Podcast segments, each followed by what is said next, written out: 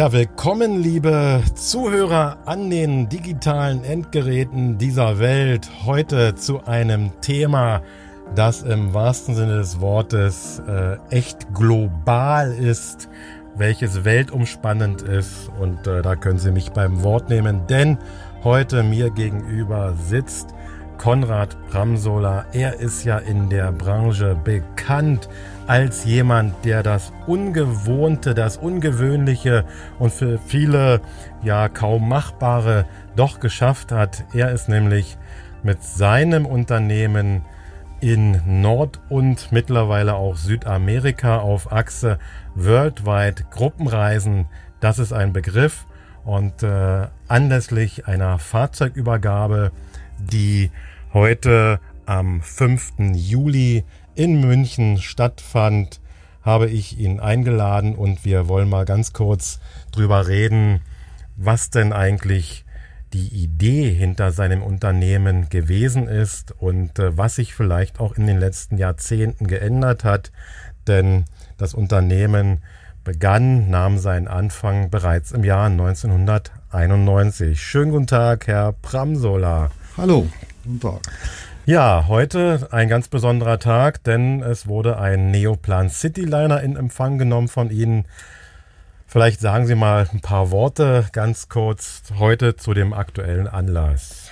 Ja gut, das ist jetzt wieder ein neues Fahrzeug für uns, äh, für Südamerika. Wir setzen damit neue Dimensionen im Reisen. Das Busreisen soll nicht Busreisen sein, sondern es soll eine Erlebnisreise sein, wo die Leute das Erlebnis schon im Bus beginnen dementsprechend die Ausstattung natürlich im Bus äh, verändert, neue Ausstattung, nachhaltig ausgestattet, auch umweltfreundlich ausgestattet und auch ein bisschen auf den eher ja, sanften Tourismus ausgerichtet. Ja, wobei da ist ja der Bus ohnehin schon eigentlich ganz führend, ne, was das nachhaltige Reisen angeht. Richtig, ja, weil wir haben eigentlich ja die wenigsten Abgaswerte Personenkilometer bezogen auf den Bus gerechnet und gegenüber allen anderen Transportmitteln oder Fahrzeugen ist ja der Bus schon sehr, sehr äh, nachhaltig. Genau, ja, und um vielleicht mal nur einige Highlights zu nennen von diesem neuen Fahrzeug hier.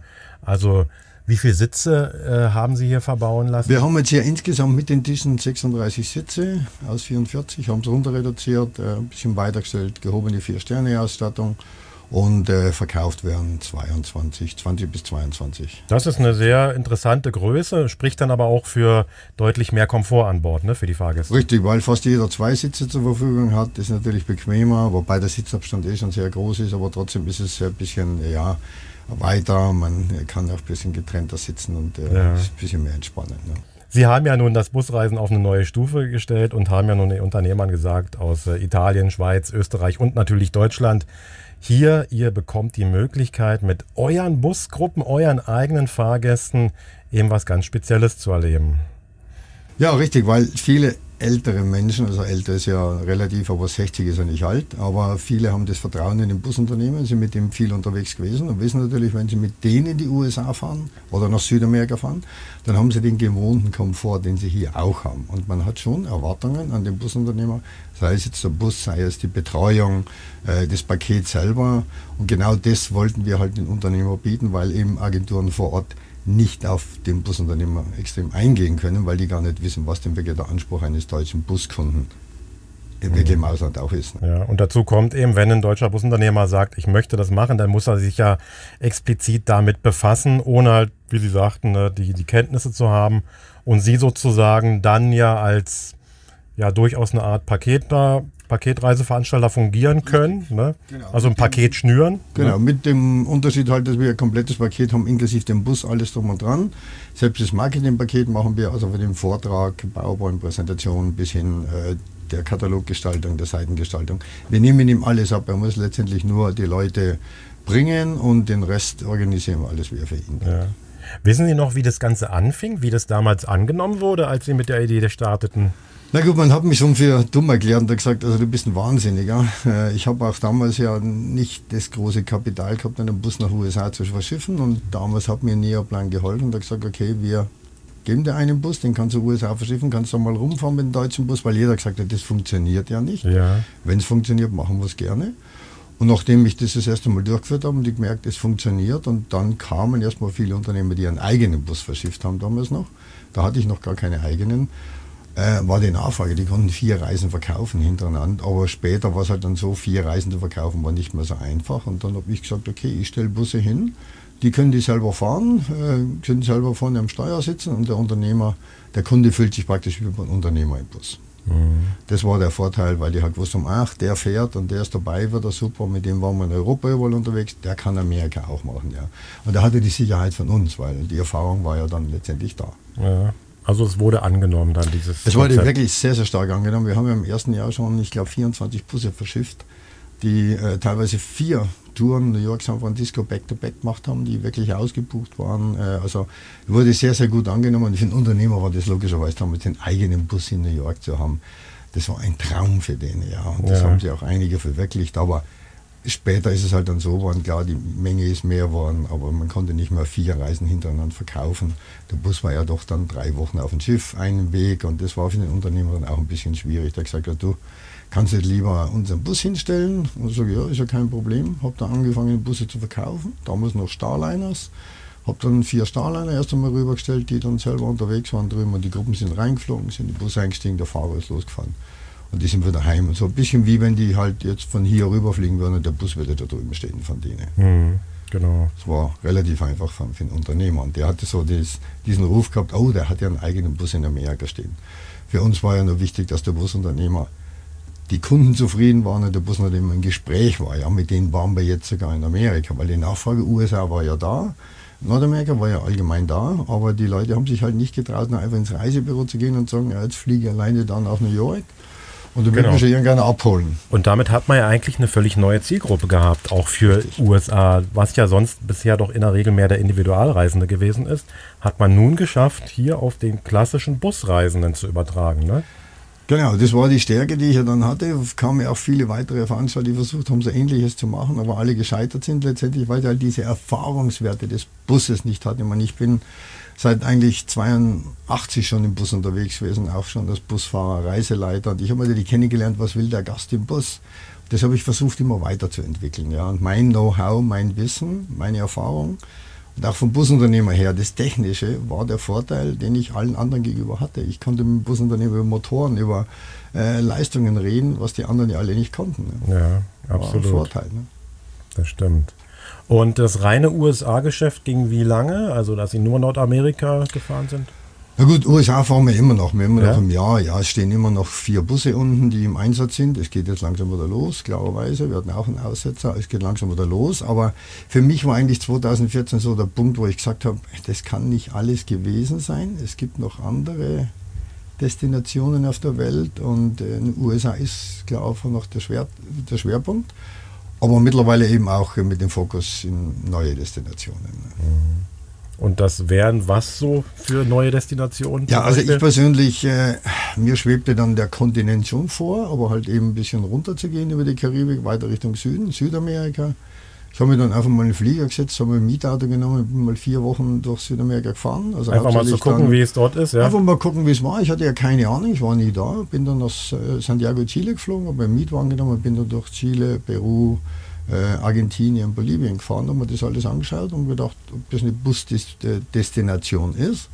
Ist ja doch eine andere Welt, auch für den Kunden natürlich kann man das verkaufen ich war so fasziniert und auch die Routen, die ich dann abgefahren habe, ich gesagt, das ist machbar, aber das ist natürlich komplett was Neues. Mhm. Äh, eine absolut neue Gegend, wo keiner noch hinfährt, ja, wo einfach wir die Einzigen sind. Ja. Und das hat mich total fasziniert. Da habe ich gesagt, da muss ich hin. Und dann habe ich 2016 den ersten Bus hingesetzt und da sind wir dann schon durch Patagonien gefahren. Mhm. Wo, wo haben Sie die Busse äh, oder den Bus stationiert dort? Der Bus ist in Santiago stationiert. Ich ja, habe dann einen befreundeten. Busunternehmer in Chile, genau, der selber ja 100 Busse hat, also hauptsächlich Travegos, aber der fährt alles im Linienverkehr. Und den kenne ich sehr gut, das ist ein deutsches Unternehmen, äh, kenne ich schon sehr gut und da haben wir auch unsere Wartung und Reinigung. Da wird mhm. der Bus abgestellt und so weiter. Ja. Und das funktioniert auch? Ja, funktioniert hervorragend. Auch ja. technisch gesehen, also wirklich, die machen die Kundendienste dann, die Reifen, die Scheiben sind unten gelagert, also ja. wir haben Ersatzteile dort, ist schon gut. Apropos Technik, ich glaube vom Fahrerischen her, also von dem von der anspruchsvoll äh, Anspruchs, äh, vom Anspruch der Straßen ist, glaube ich, doch Südamerika noch etwas was anderes als Nordamerika, oder? Wie muss man sich das vorstellen? Ja, ja das sind Welten. Selbst, äh, ich sage auch, auch Europa ist da noch nicht so anspruchsvolles wie Südamerika. Also mal teilweise, am Anfang hatten wir noch ca. 800 Kilometer Schotterpiste, ja. Also da mussten wir, noch, ja. mussten wir wirklich noch durch navigieren, dass wir da irgendwo durchkommen, auf die Fähren zu fahren. Die mussten Keile unterlegen, damit man überhaupt drauf kann. Man dann teilweise einen Kilometer rückwärts runterfahren auf die Fähre, weil man gar nicht wenden konnte. Ja. Mhm. Also das waren die erste Tour, wo ich auch selber gefahren habe.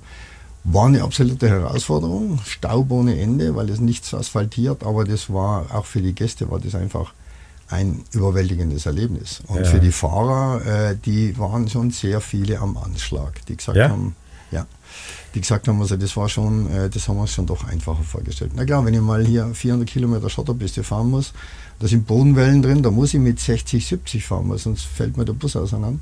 Ja. Äh, das muss ich dann schon im Griff haben, weil es halt Schotterpiste. Ja. ja, das stimmt und äh, ich muss sagen, ich hatte auch schon mal die Ehre, ich durfte selber auch als Fahrer durch mit einem ihrer Busse Neoplans äh, durch Chile und Argentinien fahren und habe eben auch etliche hundert Kilometer dieser Schotterpisten erfahren und war selber ganz begeistert, aber auch davon, wie gut die Technik das ganze Thema mitmacht irgendwie. Natürlich gab es Ausfälle, ja, durch Vibrationen, durch den Staub, bleibt natürlich nicht aus. Ne? Klar, äh, die haben wir auch, aber man muss sich halt zu helfen wissen. Ich meine, es ist logisch, diese Technik äh, da unten es geht ja vom Diesel los, wir haben einen anderen Diesel-Schwefelgehalt äh, anders wie hier und trotzdem äh, sind die Leute da unten besser, die können eher mal helfen, als wir jetzt in irgendeinem anderen Land, weil die einfach innovativ sein müssen, weil sonst geht es nicht. Ja. Wir hatten Ausfälle, klar, aber nicht so, dass die Leute stehen geblieben sind oder irgendwas, sondern es ist immer gut weitergelaufen. Genau. Und eins muss man auch wissen, ja, Südamerika ist ein starkes Busgebiet, aber die meisten der Omnibusse basieren ja dort auf Lkw-Chassis. Ne? Mhm, also die richtig. sind natürlich wesentlich robuster auch schon gebaut für die mit, mit, mit höherer Bodenfreiheit und so weiter, ne? was ja ein europäischer Bus so nicht mitbringt von Hause aus. Genau. Ja, Umso ja, interessanter, dass es doch funktioniert. Ja, ja es gibt auch immerhin Werkstätten natürlich in Santiago, da muss man auch mal dann, äh, die haben auch die Laptops, die haben natürlich die EDV oder die Software dafür, dass sie die Fehler auslesen können und und und. Aber das ist halt nur Santiago. Wir fahren ja bis Feuerland, wir fahren bis ans Ende der Welt. Und da ist natürlich keine Werkstatt mehr. Da muss man sich schon mal zu helfen wissen. Aber wie gesagt, äh, das, wir hatten keine großen Probleme mit dem Fahrzeug. Es ist immer sehr, sehr gut gelaufen. Und bei der Kilometerleistung, jetzt sind es in vier Jahren, was wir gefahren sind, äh, rund 200.000 Kilometer. Aber auf europäischen Straßen wäre das wahrscheinlich dann eine Million. Ja. ja also, wenn es reicht, Fall. weil das eine ganz andere Straßenführung ist. Ne? Diese mhm. Schlaglöcher, auch aus der Panamerikaner, plötzlich sind da Löcher drin, die sind nicht äh, 10 cm groß, die haben einen Durchschnitt, Durchmesser von einem Meter. Ja? ja. Und da muss man halt schon, muss man schon aufpassen. Ne? Ja. Wobei man auch sagen muss, äh, das ist mir aufgefallen, es wird natürlich auch in Südamerika viel gebaut. Viele Straßen werden gemacht. Ne? Und äh, deswegen habe ich auch damals schon gesagt, Mensch, gut, dass wir das noch erleben konnten. Ja, wer weiß, irgendwann ist hier überall Asphalt. Ja. Wie ist denn ähm, das Feedback von Unternehmern und Fahrgästen auf äh, den südamerikanischen Kontinent? Also alle, die da waren, die haben gesagt, das war sowieso das höchste Erlebnis, was sie im Leben überhaupt hatten, weil das diese Natur, ja diese äh, touristenfreie Gegend, wo wir ja rum waren, die Carretera Austral, ist ja weiter breit kein Reisebus nichts zu sehen, ja, da sind ein paar Backpacker, also Rucksacktouristen, die halt da durchfahren, dann vielleicht noch ein Linienbus, der da ein bisschen die Leute versorgt, aber sonst ist da ja nichts. Ja. Also alle waren begeistert und du weißt auch, wo du unten warst, warst du ja selber auch äh, in einer Misere geraten, wo die Straße runterbrach, wo wir dann eine Fähre anmieten mussten über Nacht. Und auch die Leute haben gesagt, das war das schönste Erlebnis überhaupt. Ja. ja. Haben dann da früh noch ein Frühstück am Strand hingebaut. Und, genau. Eben das Umgehen mit ungewohnten Situationen, ja, mit eigentlich auch erst unlösbaren Geschichten und dann doch eine Lösung zu finden. Ne? Richtig, genau. genau. Das ist schon, ist schon eine Herausforderung, weil die Infrastruktur natürlich auch nicht immer da ist. Auch bei den Hotels, man muss schon schauen, dass man das streckenmäßig alles hinkriegt, weil die gibt es nicht wie Sand am Meer. Wir sind halt in der Wildnis, ja. ja. Äh, also unbebautes Land, aber das ist ja genau das, was wir sehen wollen. Wir wollen ja mhm. abseits des Tourismus gehen. Ne? Ja. Wie ist das so die Erfahrung der Einheimischen, also die Sie mit den Einheimischen gemacht haben? Also Sehr positiv, also unwahrscheinlich hilfsbereit, sehr positiv. Ich muss sagen, der Südamerikaner ist ganz anders wie der Nordamerikaner. Bei den Südamerikanern geht es in erster Linie um, mag ich dich oder mag ich dich nicht. Okay. Äh, nicht so wie viele sagen, es geht dann um die Kohle, überhaupt nicht. Also äh, man nimmt gerne schon mal was entgegen, aber es ist nicht so, dass ich ihn dadurch motivieren kann. Der sagt auch Nein, auch wenn ich ihm 50 Dollar oder 100 in die Hand drücke, sagt er trotzdem Nein, sondern hier ist schon noch die sind mit dem Herzen noch mehr dabei. Ja. Sehr hilfsbereit. Wir versuchen auch mit dem Produkt, was wir haben, natürlich Fünf-Sterne-Hotels, äh, Luxusbus, trotzdem auf gutem Niveau zu bleiben und die Leute nicht ja, äh, herabzustufen und zu sagen, schau mal, was wir haben und was ihr habt, sondern ich versuche den Leuten auch immer zu erklären, Leute, die leben in einem anderen Land, die sind mit etwas anderem zufrieden, wo wir nicht mehr zufrieden sind. Genießen Sie das und freuen sich über das, was Sie daheim haben, aber sind Sie bitte nicht arrogant. Ja? Mhm. Das ist ganz, ganz wichtig. Aber ich glaube, das äh, begreifen auch eigentlich die Fahrgäste und die akzeptieren dann möglicherweise auch eher wenn der Standard im Hotel nicht so ist, wie sie es vielleicht von hier kennen würden. Ne? Ja, also wir haben, wir haben natürlich Hotels, da sitzen die schon mal am Herd und holen sich ihr Frühstück ab, weil halt das eine ganz sehr, sehr familiäre Geschichte ist. Aber ich denke, sowas zeichnet eine Reise auch aus. Wir haben natürlich auch die Fünf-Sterne-Lodge, das mitten auf einer Insel mit Spa, mit allem drum und dran. Äh, klar, da in, in Gläser drin, wo wir halt ein sehr, sehr schönes Resort haben, was schon im gehobenen Fünf-Sterne-Bereich ist, weil es nichts anderes halt auch gibt in der Richtung. Mhm. Äh, und, und, die Leute sind aber schon so, dass die äh, damit gut umgehen können. Ich muss dazu sagen, das ist ja nun keine Billigreise, was wir ja auch nicht wollen, sondern wir wollen eine qualitativ gute, aber preiswerte Reise haben. Eine Reise, die den Preis wert ist. Und die Leute, die da dabei sind, die wissen das zu schätzen und die sind erfahren, die gehen auch dementsprechend damit um. Was sind es denn für Busunternehmen, die bei äh, Ihnen sich äh, einmieten? Sind es tatsächlich nur Busunternehmen aus dem sehr gehobenen Bereich oder kann man sagen, nee, das ist eigentlich querbeet, die gesamte Busbranche? Wie, äh, wo müsste man die einsortieren? Nein, es sind eigentlich schon renommierte Unternehmen, die also schon Fernreisen machen, also sprich Fernreisen auch im europäischen Bereich, jetzt Nordkap und was weiß ich was, äh, Sizilien oder Spanien, Portugal rundreisen. Also schon die Reisen haben, die im Preis weit über 1000 oder 2000 mhm. Euro gehen. Äh, wir haben jetzt nicht diese klassischen Tagesfahrtenunternehmer oder so, ja. sondern sind schon die Unternehmen, mhm. die renommierten Unternehmen aus mhm. Deutschland, Österreich, Schweiz. Aber es ist nicht so, äh, dass sich jetzt nur der, ich sag mal, äh, sehr vermögende Reisende jetzt so eine Fahrt leisten könnte, ne? Äh, überhaupt nicht, sondern äh, es kommt ja immer darauf an, ich kriege immer das, was ich ausgebe. Ich meine, ich kann natürlich nichts ausgeben und werde vor Ort dann abgezockt und muss es ja auch zahlen, weil gekocht wird immer mit Wasser, egal wo. Und alles genau. kostet ein Geld. Bei uns ist halt Preiswahrheit und Preisklarheit ganz, ganz wichtig. Und wir versuchen immer das Maximale an Leistung in den Preis reinzupacken, was möglich ist. Also ist es auch nicht unser Fokus hier Millionär zu werden, sondern unser Fokus ist Leute glücklich zu machen mhm. und zu verstehen, dass es auf der Welt auch andere Dinge gibt, als wie nur das, was wir zu Hause haben. Ja. Das ist die beste Erfüllung, Bezahlung, die man überhaupt kann haben. Mehr, mehr gibt es eigentlich ja nicht. Ja. Genau, und das äh, spürt man auch, wenn man sich mit ihr unterhält. Ich meine, sie leben ja das, was sie machen. Ne? Ja, ich habe immer schon das gemacht, was mir Spaß macht. Also ich bin ja nie in der Früh aufgestanden und mir gedacht, ich muss jetzt arbeiten gehen. Dann bin ich immer aufgestanden und mir gedacht, heute muss ich noch das und das und das machen. Tourismus ist wie Musik. Ich komme aus der Musik, ich habe Musik studiert, äh, konnte das dann immer weitermachen und bin dann in den Tourismus eingestiegen. Letztendlich ist es eine Gefühlssache. Und äh, man muss dem Menschen das Herz öffnen, man muss ihnen zeigen, wie schön die Welt ist, aber auch bewusst machen, wer weiß, ob unsere Nachfahren diese nochmal sehen, so wie wir sie heute sehen können. Deswegen schon respektvoll damit umgehen und auch behutsam damit umgehen. Aber das, was wir sehen dürfen noch, einfach ins Herz zu schließen, zu sagen, das kann mir keiner mehr nehmen. Ja. Und wenn ich dann Leute am Flughafen habe, die weinen, weil sie einfach sagen, Herr Konrad, das war das Schönste in meinem Leben überhaupt, dann habe ich was richtig gemacht. Ja. Weil das ist, was viele sagen, das Einzige, was einem bleibt am Ende, sind doch die Erinnerungen. Ne? Also das, was man selber erlebt hat, ist viel wertvoller als äh, alles Materielle. Ne? Richtig, es ist, es ist eine äh, Verantwortung, im Tourismus zu sein. Ich kann Tourismus machen aus Geld, wirtschaftlichen Gründen, wie ja immer, Massen befördern. Und ich kann Tourismus machen aus Verantwortung heraus. Ja. Denn ich kann ein Land präsentieren, so wie es wirklich ist und den Leuten zu verstehen geben, verändert es nicht, das ist das, was wir sehen wollen. Oder ich kann einfach nur hergehen und das kommerziell ausschlachten und sagen, was kann ich an maximalen mit minimalen Einsatz rausholen. Und das ist nicht mein Interesse. Deswegen fahren wir übers Land. Wir fliegen nicht von einem Hochburg zu der anderen. Ich will, dass die Leute abseits der Straße sehen, wie sie die täglich ums Überleben kämpfen und mit was die kämpfen, damit die überleben können. Wo wir uns manchmal denken, ist denn das möglich? Aber genau das will ich den Menschen ja zeigen, damit wir vielleicht auch wieder verstehen, wie gut es uns doch geht. Ja. Und trotzdem mal jammern, aber andere hätten da viel mehr Gründe zu jammern. Ja. Nun sind wir im Augenblick tatsächlich, man muss schon sagen, äh, ehrlicherweise auch in einer wirtschaftlich eher sehr schwierigen Zeit. Ne? Ganze Thema äh, Ukraine, Energie, äh, die nicht mehr so zur Verfügung steht wie bisher. Und trotzdem äh, haben Sie gesagt gerade, ja, jetzt äh, egal, ich kaufe jetzt dieses Fahrzeug und stelle das nach äh, Südamerika. Wie viel Mut muss dazu gehören oder wie viel Verrücktheit vielleicht oder ist es schon alles wohl kalkuliert? Na gut, kalkulieren kann man Tourismus nie. Das haben wir ja gelernt äh, mit Ausbruch von Corona. Das ist die einzige Branche, die man überhaupt nicht kalkulieren kann.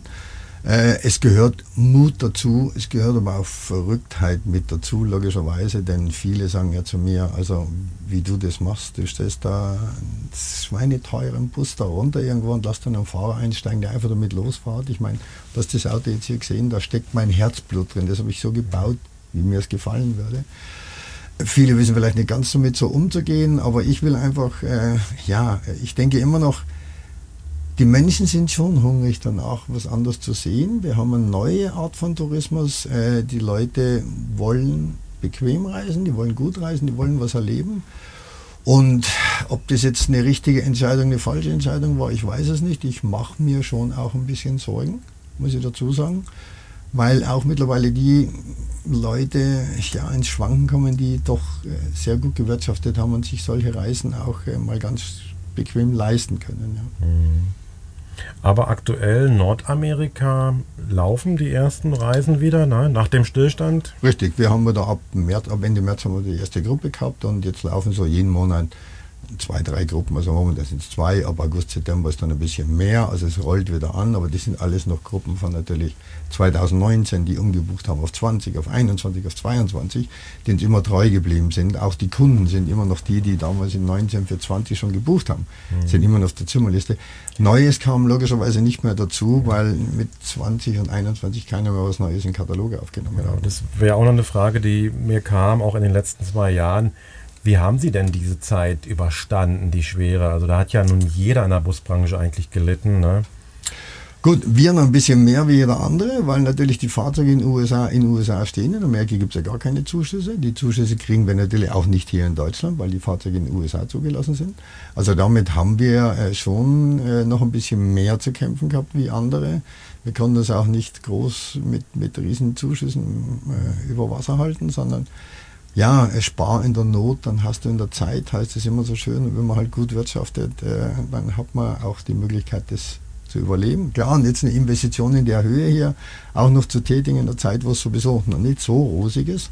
Und man muss ja in die Zukunft blicken und nicht in die Vergangenheit. Genau, und wenn wir alle nur jetzt abwarten und abwarten, dann gibt es vielleicht irgendwann auch nichts mehr zum Abwarten. Ne? Also deswegen genau. sind Unternehmer wie Sie ja so wichtig auch.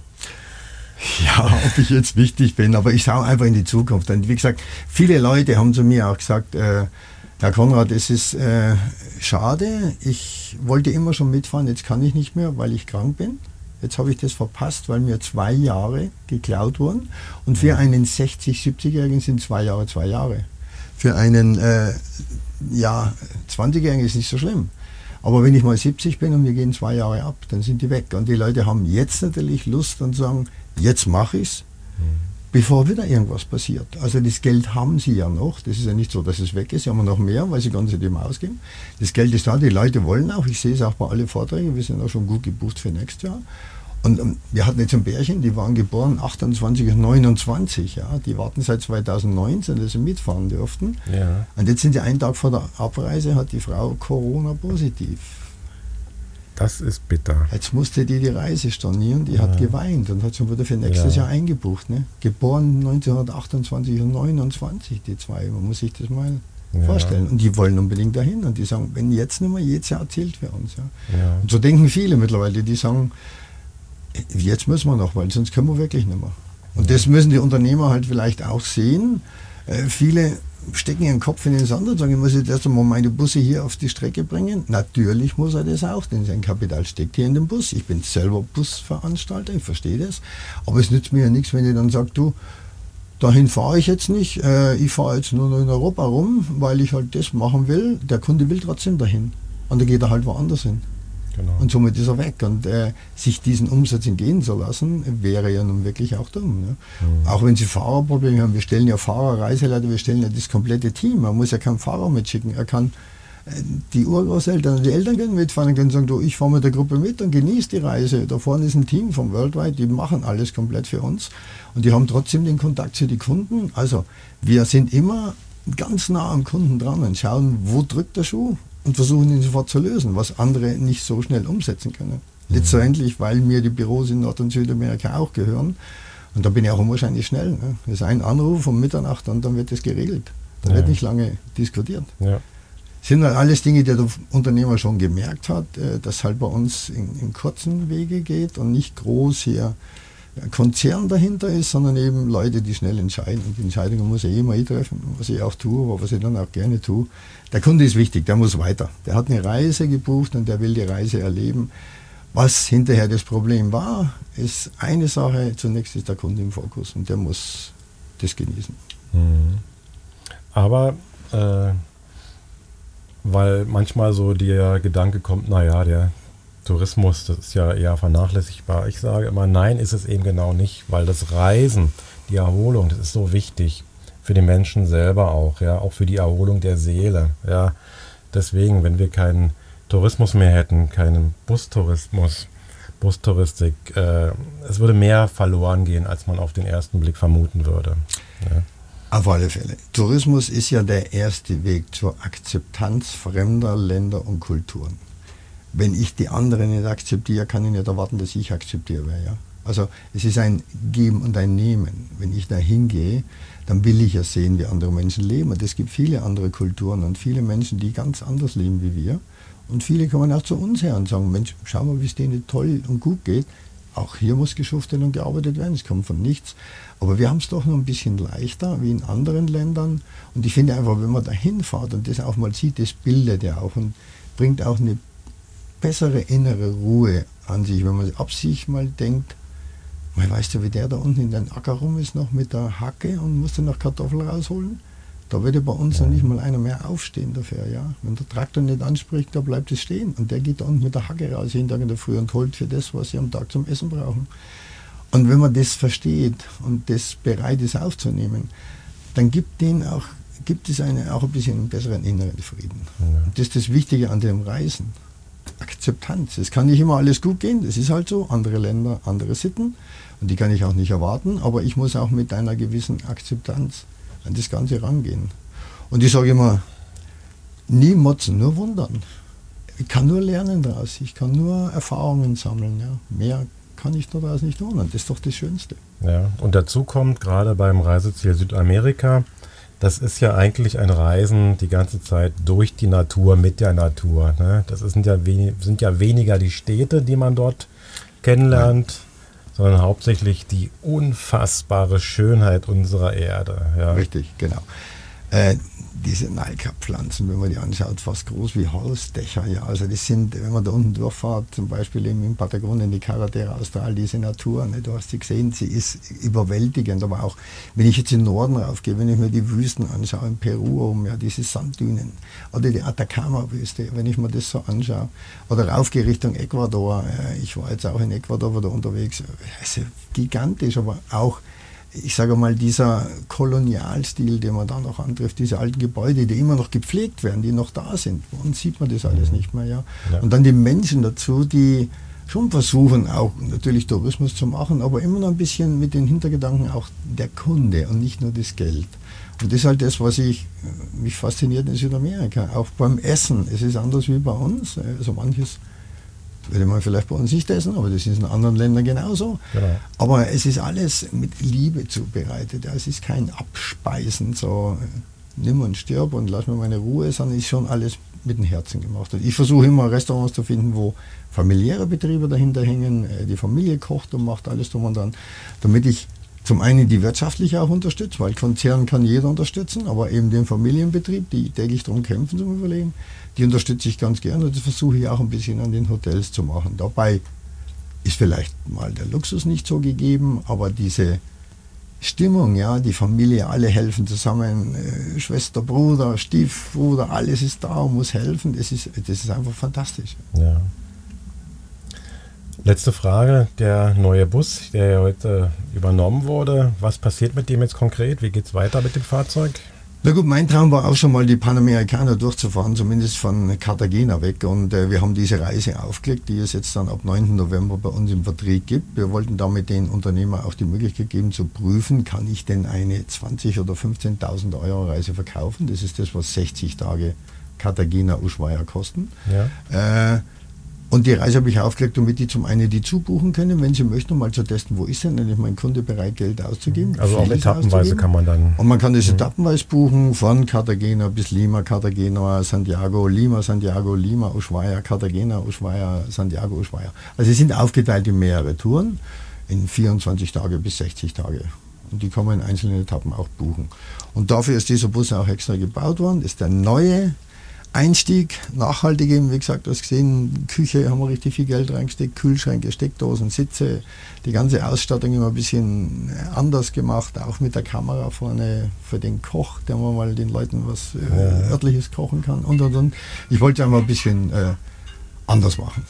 Äh, das heißt, im November geht's los. Äh, dann wird dieses Jahr noch äh, ja Feuerland erreicht oder so um den Jahreswechsel? Richtig. Äh, wir fangen an am 9. November in Cartagena, fahren dann ganz runter und sind am 6. Januar in Ushuaia, in Feuerland. Ja. Also über den Jahreswechsel rüber sind wir dann in äh, El Calafate am Gletscher und dann geht es noch weiter bis Feuerland. 6. Januar ist dann zu Ende. Ja. Also dieses Jahr fährt das Fahrzeug noch los. Ja, und ich bin ganz gespannt. Ich sitze selber am Steuer die 60 Tage, werde diese Reise also selber fahren. Das ist ein Traum auch von mir. Deswegen habe ich den Bus auch ein bisschen so gebaut, wie er natürlich äh, mir gefällt. Ne? Ja. Naja, dann drücke ich alle Daumen und äh, Danke. wer weiß, was wir voneinander noch hören und sehen werden. Ja? Mit Sicherheit noch einiges. Alles klar. Vielen Dank, danke. Herr Bramsola. Gern geschehen, danke.